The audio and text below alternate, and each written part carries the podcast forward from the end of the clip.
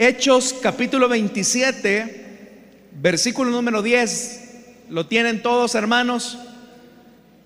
Hechos 27, versículo 10 en adelante, la palabra de Dios nos dice, señores, veo que nuestro viaje va a ser desastroso y que va a causar mucho perjuicio tanto para el barco y su carga como para nuestras propias vidas. Pero el centurión, en vez de hacerle caso, siguió el consejo del timonel y del dueño del barco.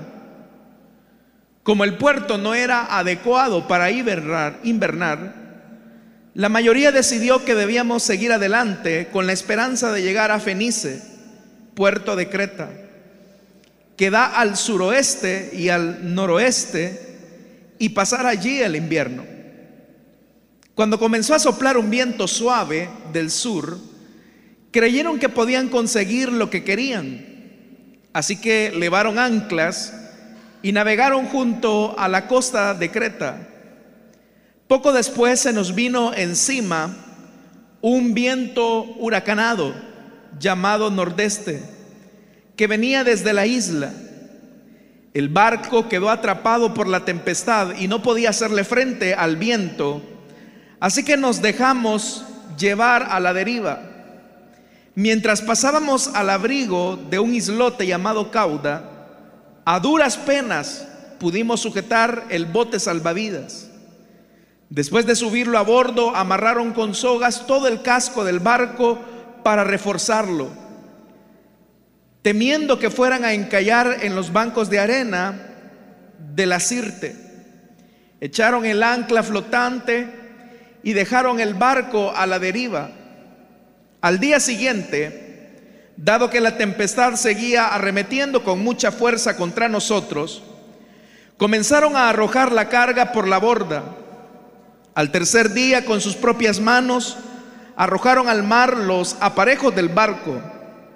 Como pasaron muchos días sin que apareciera ni el sol, ni las estrellas, y la tempestad seguía arreciando, perdimos al fin toda esperanza de salvarnos. Llevamos ya mucho tiempo sin comer, así que Pablo se puso en pie en, medio de todos y, y dijo, señores, debían haber seguido mi consejo y no haber zarpado de Creta. Así se habrían ahorrado este perjuicio y esta pérdida. Pero ahora los exhorto a cobrar ánimo porque ninguno de ustedes perderá la vida, solo se perderá el barco.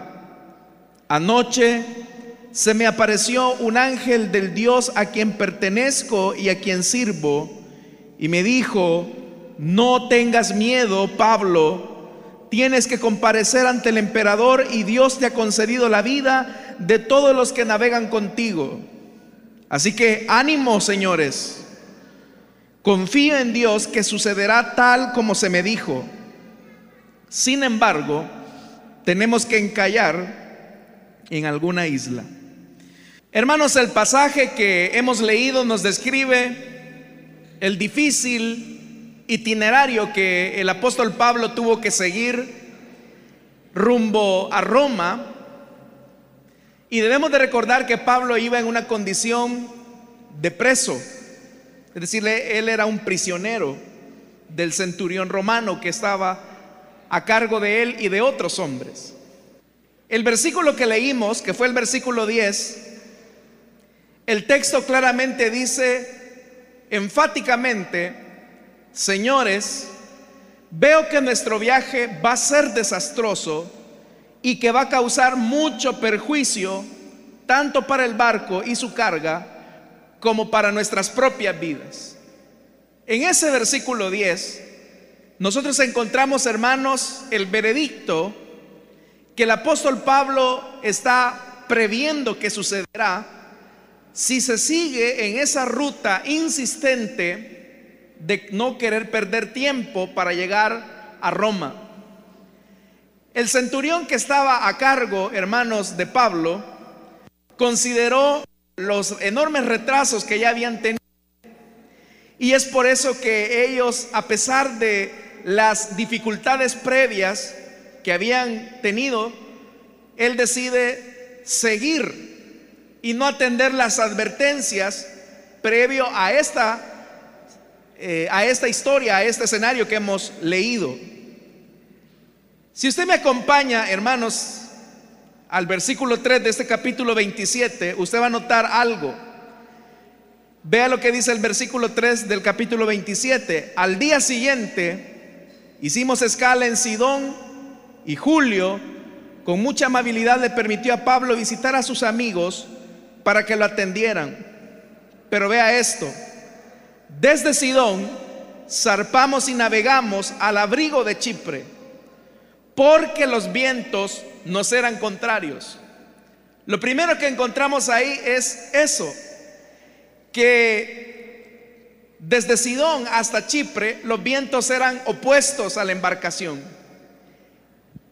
Y esa primera señal era suficiente como para detener un poco el viaje, para no seguir en esa ruta que ellos mismos habían dado.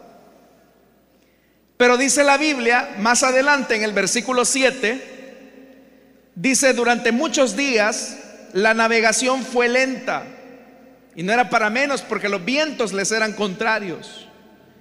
Y a duras penas llegamos frente a Nigdo y vea lo que dice.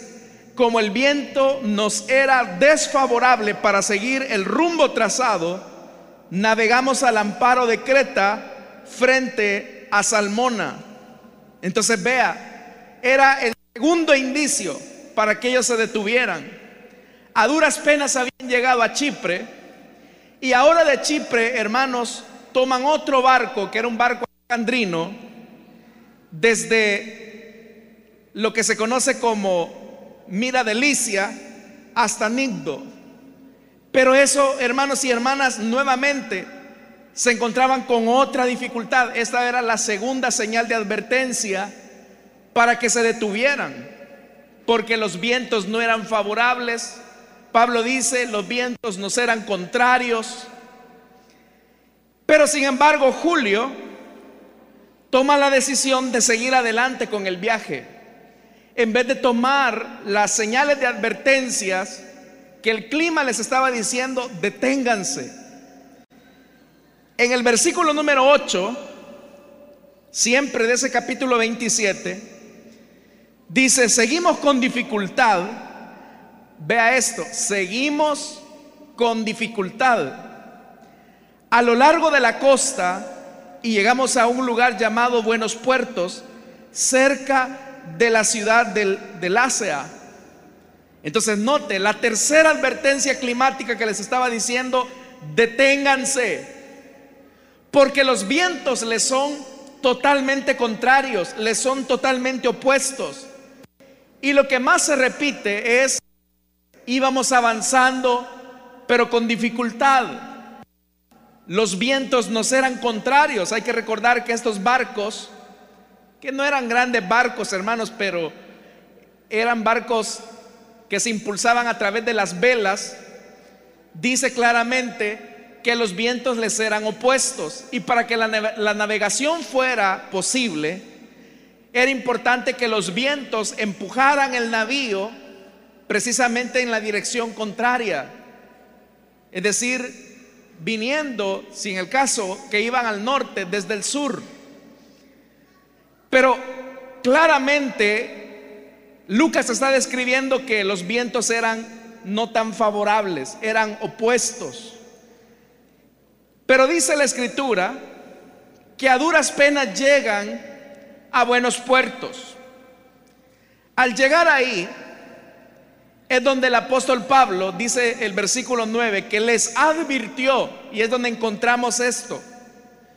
Y esta ya era, hermanos y hermanas, la quinta advertencia. Pero esta advertencia ya no veía de, ya no venía de una condición climática. Esta advertencia ya no venía de los vientos huracanados, sino que ahora esta advertencia venía de Pablo, que era un hombre y es ahí donde dice, señores, yo veo que nuestro viaje va a ser desastroso. Pablo, hermanos, no sabía absolutamente nada de navegación. Pero si algo Pablo había entendido, es que todas esas condiciones climáticas solamente estaban anticipando una verdad, y era que había que hacer una pausa en el camino. Había que detenerse, porque de seguir insistiendo en esa misma ruta, como él mismo está diciendo, las consecuencias iban a ser desastrosas. En la vida, estimados hermanos y hermanas, Dios también nos va colocando señales que nos están advirtiendo que nuestro camino no es el más correcto. Y a veces, aunque los vientos no son opuestos, muchas veces nosotros persistimos en seguir insistiendo en una empresa que no vale la pena en un emprendimiento que no va por buen rumbo. Y cuando hablo de emprendimiento no me estoy refiriendo necesariamente a un emprendimiento económico. A veces puede ser el emprendimiento de una relación.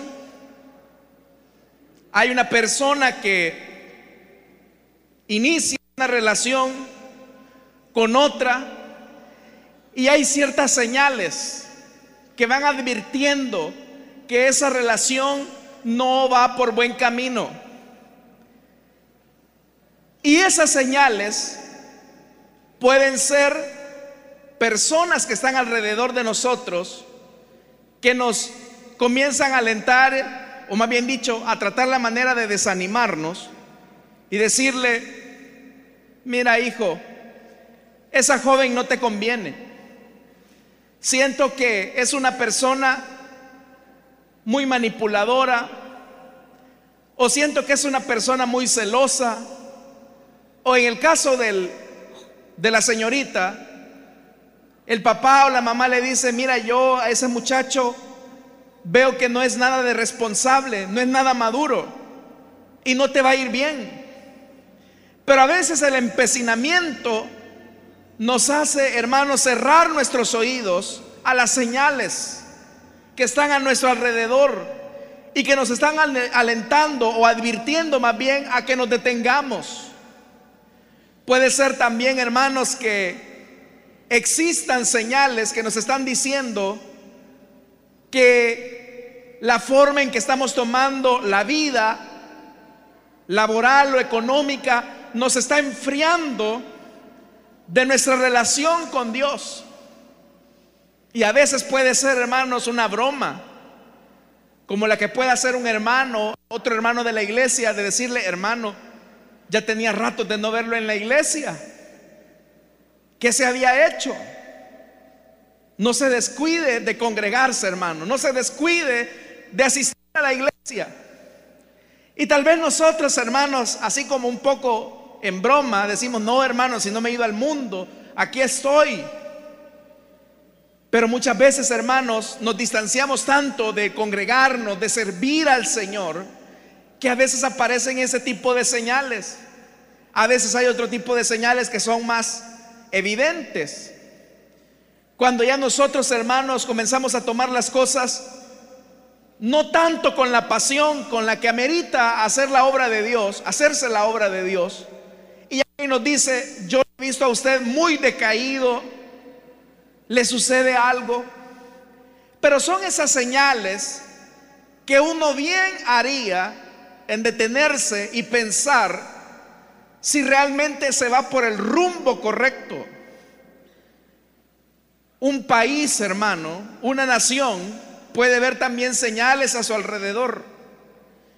Pero a veces se insiste tanto en una ruta que esa ruta, hermanos, es perseguida solamente con el afán de ganar tiempo, de llegar rápido.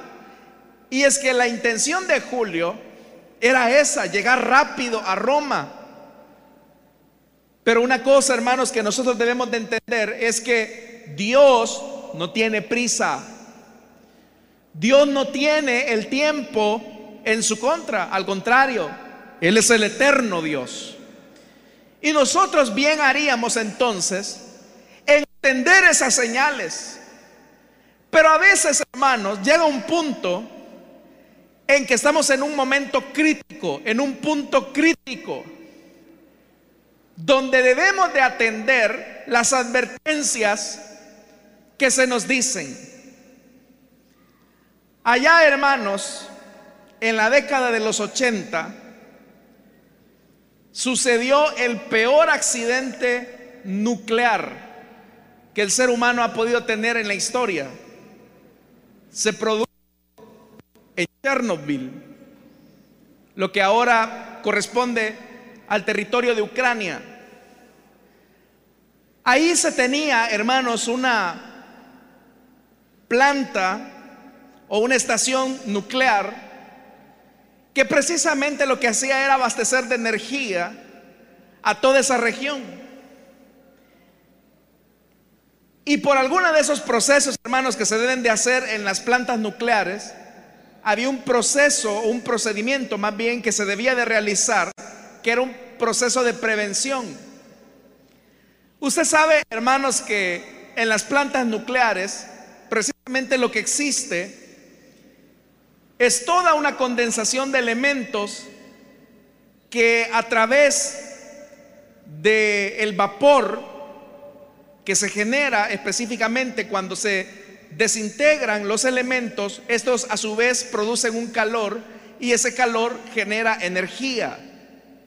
Pero el trabajar, hermanos y hermanas, con elementos, específicamente aquellos que son radioactivos, es muy peligroso, porque los elementos nucleares pueden ser altamente inestables.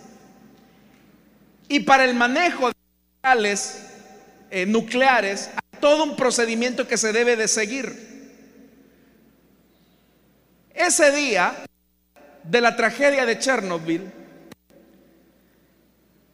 había hermanos y hermanas un ingeniero de planta que debía de seguir un procedimiento. Él era un ingeniero nuclear y alrededor de él había también un equipo de ingenieros nucleares que le ayudaban. Pero ellos mismos le decían a él cuál debía de ser el mecanismo que se debía de suscitar para darle el mantenimiento a la planta nuclear. Sin embargo, él no escuchaba. Él no escuchó a sus colaboradores. Él les decía, yo aquí tengo tantos años de experiencia en plantas nucleares, así que ustedes no me vengan a decir nada. Y por más que su equipo de ingenieros trató la manera de advertirle que los procedimientos no se estaban llevando de manera adecuada, él decidió seguir con la rutina bajo sus criterios. El problema, hermanos, es que los átomos generaron tanta inestabilidad que el reactor nuclear estalló, explotó. Pero no solo fue una explosión, hermanos y hermanas, que afectó la planta, sino que toda esa carga radioactiva se expandió por toda la región de Chernobyl y no solamente por toda la región de Chernobyl, sino que por todo el continente europeo. ¿Cuál fue el resultado de eso? Que a raíz de esa explosión que se dio en la estación nuclear de Chernobyl, se comenzó a desarrollar, hermanos, enfermedades cancerígenas, enfermedades de la piel, niños que estaban aún en el vientre de sus madres comenzaron a morir. Muchas mujeres embarazadas de Chernobyl perdieron a sus hijos a raíz de la explosión nuclear. Bueno, la situación llegó a tal punto que la ciudad tuvo que ser evacuada al día siguiente. Y hoy en día, Chernobyl es una ciudad fantasma por el alto contenido radioactivo que hay en toda la región y que es altamente contaminante. Ese fue el accidente más crítico que pasó a la humanidad. Bueno, para que tenga usted una idea, las personas que arriesgaron su vida para apagar el incendio, muchos de ellos ya no están vivos, porque entraron en contacto con material radioactivo y murieron en cuestión de semanas. Todo porque hubo un ingeniero que se negaba a seguir las indicaciones, los procesos para darle el mantenimiento a la estación nuclear. La decisión de un solo hombre costó miles y sigue costando miles de vidas en la actualidad. Porque muchos de los cáncer que se desarrollaron o del cáncer que se desarrolló en muchas personas se debió a la imprudencia de un solo hombre. Hermanos, en la vida también a nosotros habrán personas que nos van a decir que vamos por mal camino. Pero va a depender de nosotros si tenemos la humildad para atender las señales de advertencia que nos dice que vamos por mal camino. Dios va a colocar señales a nuestro alrededor cuando estamos a punto de tomar una mala decisión. A veces impulsados por el momento, a veces impulsados por las circunstancias. Pero vea, la clave está en a quién escuchamos. Si usted comienza a escuchar a otros hombres falibles como usted, téngalo por seguro que corre el riesgo de equivocarse. Pero si aprendemos a escuchar a Dios, al momento de tomar cualquier decisión, Dios nos da la garantía de hacerse responsable de nosotros.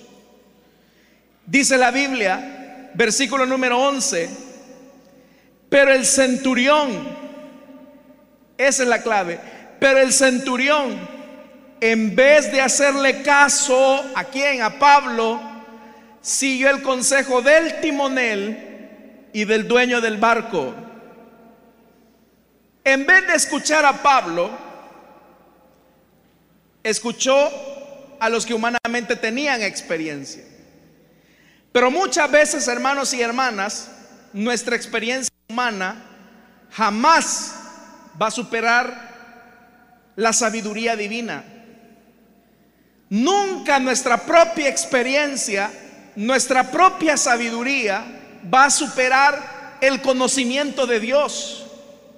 A veces, hermanos, en nuestro deseo de encontrar una respuesta a una situación de nuestra vida, Queremos que existan otras personas que medien en nuestros problemas. Pero es ahí donde se hace importante y de vital importancia que aprendamos a escuchar al Señor. Dios, hermanos y hermanas, nos garantiza seguridad si tan solo agudizamos el oído, si tan solo abrimos nuestra mente, nuestros ojos, para darnos cuenta que hay muchas señales a nuestro alrededor que nos están diciendo, no persistas por ese camino porque corres mucho riesgo. Y a veces, hermanos y hermanas, Dios nos puede hablar hasta por las personas que menos pensamos. Dios nos puede hablar a través de nuestros hijos. Dios nos puede hablar, hermanos, a través de ese compañero de trabajo. Y en más le voy a decir algo. Dios podría hablarnos hasta, hasta a través de un incrédulo. Pero va a depender de nuestra sensibilidad para escuchar a Dios y entender que vamos por mal camino. Si Julio hubiese escuchado la voz de Dios a través de Pablo, el viaje no hubiese sido desastroso. Pero vea lo que dice el versículo 13. Cuando comenzó a soplar un viento suave del sur, ellos se confundieron. Cuando comenzó a soplar un viento suave del sur, creyeron que podían conseguir lo que querían, que era llegar rápido. Así que elevaron anclas y navegaron junto a la costa de Creta. Ellos dijeron, este es el momento. Anteriormente el viento nos era opuesto, iba de norte a sur, pero hubo un pequeño lapso de tiempo en que el viento comenzó del sur hacia el norte y ellos dijeron, aquí nos vamos, vámonos ahora. Y fue el problema. Ese fue el engaño. Que ellos dijeron, esta es la oportunidad. A veces, hermanos, nosotros cometemos el error también de decir, es que esto es bendición de Dios. Hay gente que dice, qué bendición de Dios que me salió el viaje para Estados Unidos. Qué bendición la que el Señor me ha dado, que me ha abierto puertas para irme ilegal, de manera ilegal, hacia los Estados Unidos. Y decimos que bendición de Dios porque nos salió el dinero porque un primo pariente nos mandó el dinero para que agarremos viaje, no tomando en cuenta que vamos a separarnos de nuestra familia, de nuestra esposa, de nuestros hijos. Y a eso muchas veces las personas le llaman bendición de Dios. Pero piense objetivamente, hermano. ¿Era el diseño de Dios para su familia que usted se tuviera que separar de ella? Era el diseño de Dios para su matrimonio que usted tuviera que alejarse de su esposo. Y usted puede decir, es que Dios me bendijo porque, y esa es la lógica que hay detrás de muchos cristianos. Si me va bien, es porque Dios está conmigo. Yo a veces se los he dicho, y hay jóvenes que de manera un poco ingenua, diría yo, dicen cosas como, es que si es la voluntad de Dios, que Dios me acerque más a ella o a él. Y si no es la voluntad de Dios, que Él me aleje de Él o de ella. Porque si es la voluntad de Dios, me va a acercar más y me va a gustar más. Pero si no es la voluntad de Dios, Él me va a alejar y así ya no me va a gustar. Pero ese es el análisis más absurdo que puede existir. Porque por naturaleza humana, si hay un hombre y una mujer cerca, va a haber una atracción física. Y no porque las cosas aparentemente salgan al principio, significa que Dios está detrás del asunto. Entonces, hermanos y hermanas, lo importante de la situación es aprender a discernir la voz de Dios. Julio tenía que preguntarse, bueno, Dios me está hablando a través del timonel, a través del dueño del barco que tiene experiencia, o Dios me está hablando a través de un preso. Es que será la disyuntiva. Pero ¿sabe cuál es el problema? Que nosotros como seres humanos juzgamos las cosas a partir de la apariencia humana. Porque seamos honestos, y no culpemos del todo a Julio. Si usted necesita un consejo y una orientación, pues usted va a buscar al especialista. Y en este caso el especialista no era un preso, era el timonel, el que manejaba, el que conducía el barco. No era un preso como Pablo. Pero sin darnos cuenta, Dios estaba hablando a través de un prisionero. Y en este caso era Pablo. Usted sabe lo que ocurrió. Vea lo que dice el verso 14. Poco después se nos vino encima un viento huracanado llamado nordeste que venía desde la isla. Es decir, vea esto, ese viento suave que venía desde el sur era un viento traicionero, tramposo, que los iba a conducir hacia un huracán. Seguramente detrás de esas palabras lisonjeras, detrás de esas palabras dulces, estimada señorita, que te está diciendo ese hombre, quizás lo que hay detrás de ese hombre en realidad no es un caballero, sino una bestia disfrazada de caballero y de don Juan. ¿Cuántas mujeres no se han llevado el fiasco que se han casado con hombres que durante el cortejo ellos fueron caballeros, dulces, atentos. Pero a veces, hermanos, en el noviazgo se ven pequeñas señales. Y a veces la gente le dice a la joven, mira, no te conviene. Atendé por favor la indicación, porque esa persona no te conviene. Pero es tanta la insistencia de seguir en ese curso que al final de tanto, hermano, la situación termina en desgracia. ¿Cuántos hogares no hemos visto así, hermanos? Hogares arruinados, donde han habido señales pequeñas. Pero bien haríamos nosotros en ver esas señales y darnos cuenta que vamos por mal camino. Y ojo, hermanos y hermanas, no todo porque nos salga bien significa que es la voluntad de Dios.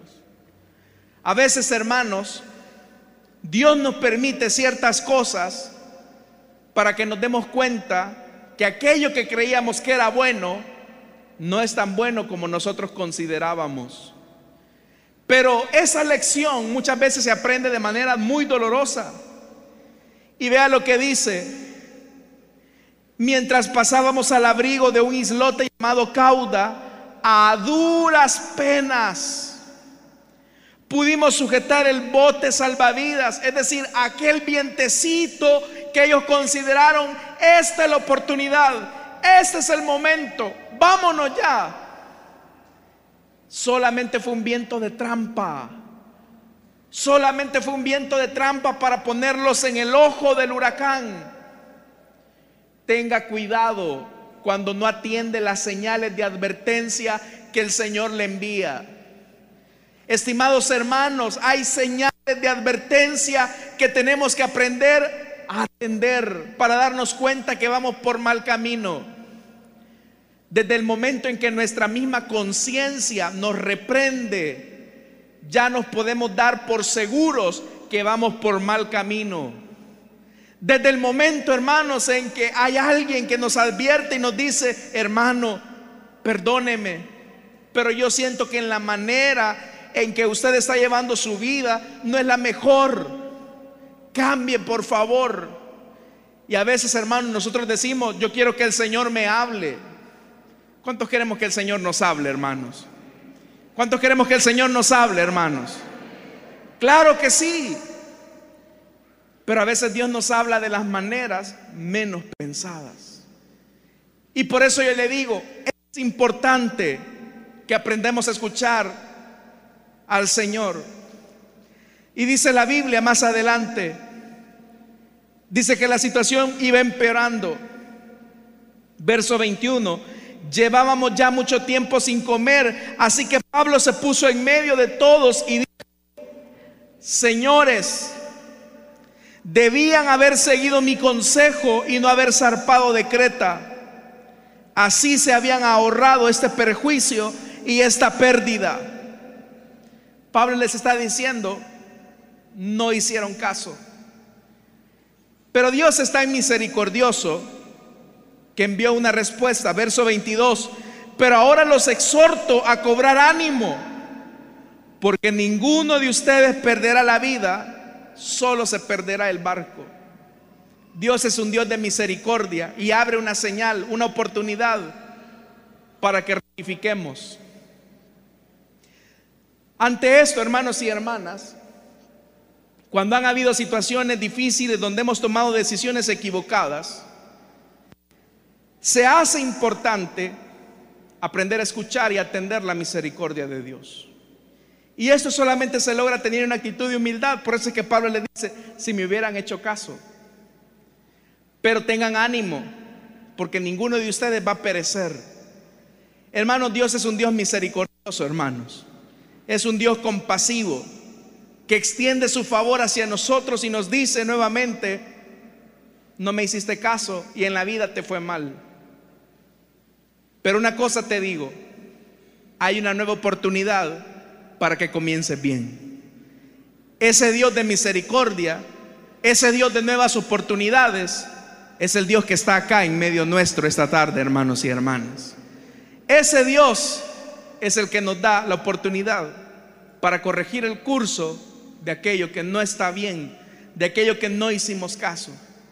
Así que, hermanos, aprendamos a ver las señales que nos están diciendo que vamos por mal camino. Aprendamos a escuchar la voz de Dios a través de las personas que uno considera, este quizás ni me va a decir nada, pero a veces Dios utiliza los instrumentos más inesperados. Hermanos, y hasta los animales Dios utiliza. Dios puede hablarnos hasta a través de las mismas piedras. Dios puede hablarnos a través de la misma creación. Él solamente está esperando que haya oídos que escuchen su voz. Quiera Dios que aquí haya tenido el Señor oídos, hermanos, para que esas señales que nos están advirtiendo que vamos por mal camino, finalmente podamos escuchar al Señor y rectificar. Vamos a orar, hermanos, vamos a cerrar nuestros ojos. Esta historia terminó con un final un poco amargo, porque el dueño de aquel barco perdió todo. Perdió su barco, perdió la mercadería. Si él hubiese esperado, si él hubiese esperado, si hubiese tomado un poquito de tiempo para escuchar, él no hubiese tenido esta enorme pérdida. Estuvo a punto de perder la vida y junto a él todos los hombres que iban a bordo. Dios tuvo misericordia tan solo porque ahí había un hombre de Dios llamado Pablo que tenía que llegar a Roma. Y Dios tuvo misericordia de la embarcación porque había un hombre de Dios ahí. Pero el costo de su desobediencia le llevó a perder su barco, su mercancía y su vida estuvo en riesgo. La vida de todos ellos estuvo en riesgo. Todo porque no se decidió correctamente cuando las señales aparecieron. Yo no sé qué tipo de señales, estimado hombre y mujer, Dios te ha puesto en el camino para que tú escuches al Señor y cambies de rumbo o te detengas.